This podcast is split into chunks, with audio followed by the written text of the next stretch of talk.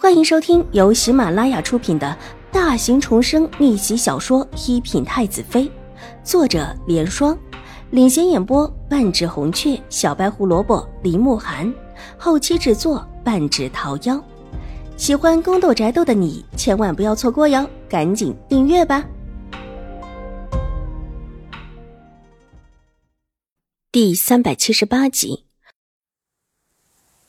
风吹过，层层竹叶翻动，紫色的竹纹在片片绿叶之后多了几分古朴和优雅。又逛了一会儿，还没到边，秦婉如便带着玉洁退了出来。退出来的时候，没遇到文西池和祁荣之两个，不知道他们是回去了，还是继续往里走。山路纵横，进出的路可不只是一条通，遇不到也是正常的。一路回来，待回到自己屋子的时候，秦婉如已是很累了。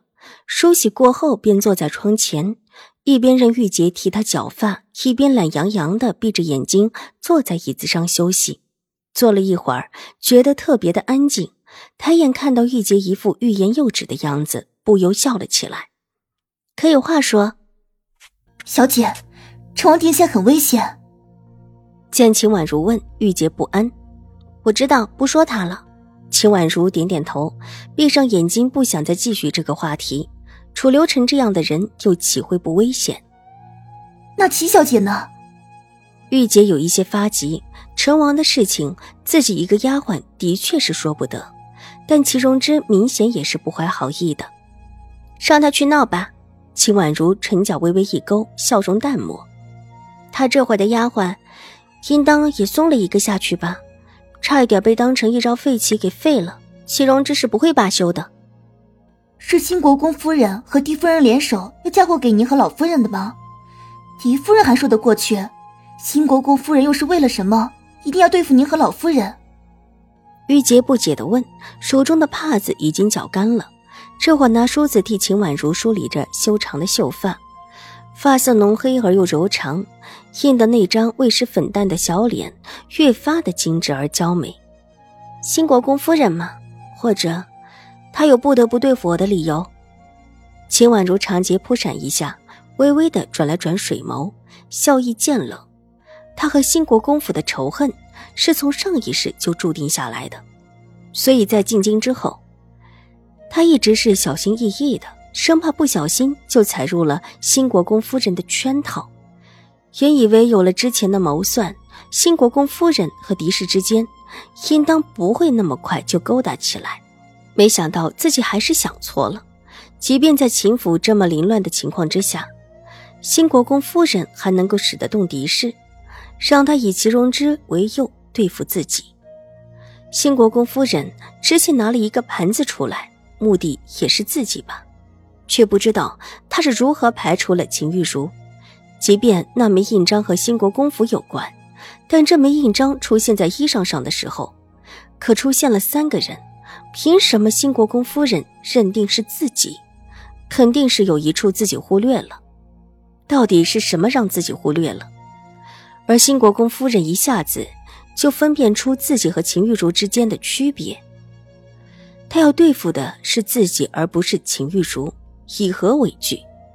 好看的柳眉不由得微微蹙起，这是她现在最想不通的地方。小姐，新国公夫人为什么要对付您？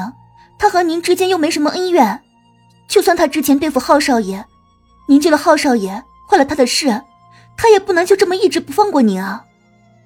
玉洁不解的气愤道：“秦婉如身边的人都已经看出来，这位新国公夫人是在对付秦婉如。”对啊。他为什么不对付秦玉茹，却一直针对我呢？秦婉如也想不通。谁知道他是怎么想的？如果要对付将军府的人，大小姐才是那个应当对付的人。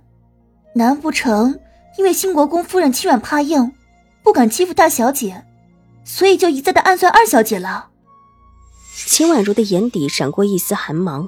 新国公夫人想对付自己，不对付秦玉茹，当然不可能是因为欺软怕硬。宁远将军府或者算得上是新贵，但毕竟品阶不大，底蕴也不足，根本不足以与新国公府抗衡。新国公府要对付谁，不可能考虑这个问题。他要对付自己，而且认定了自己必然是查过自己和秦玉茹。有一点，自己有秦玉茹绝对的不同，而且让他一看就知道，秦玉茹不是他要对付的人。那他又是凭什么这么的认定呢？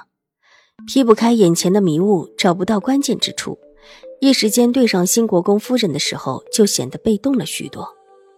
不过，新国公夫人先伸了一只脚出来，自己就先踩住他的那只脚，再做打算。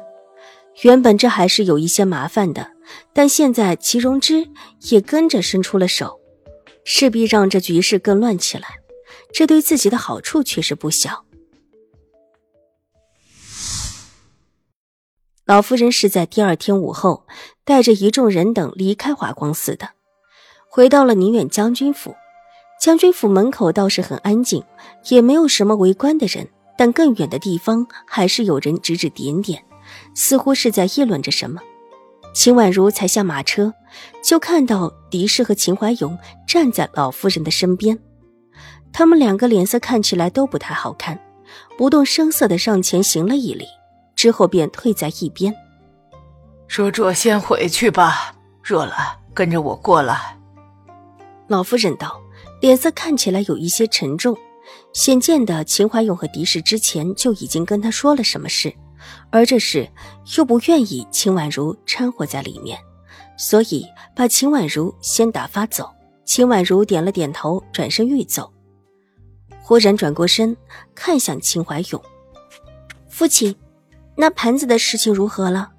那可是御赐之物，如果真的出了事，可就麻烦了。”秦怀勇的眉头微不可见的跳了一下，随意点点头，脸上露出一丝笑容，声音也温和了几分。这事父亲自有计较，你放心便是。狄氏的脸色立时变得难看起来，甚至有几分慌张，眼色阴冷的看了一眼秦婉如，却知趣的没有说话。这事到现在其实也没有算全部了断。他这时和新国公夫人算是皆大欢喜，但秦怀勇那里，他原还想找机会解释一番，哪料想秦婉如这个时候会突然之间翻出来，让他一时之间措手不及。本集播讲完毕，下集更精彩，千万不要错过哟。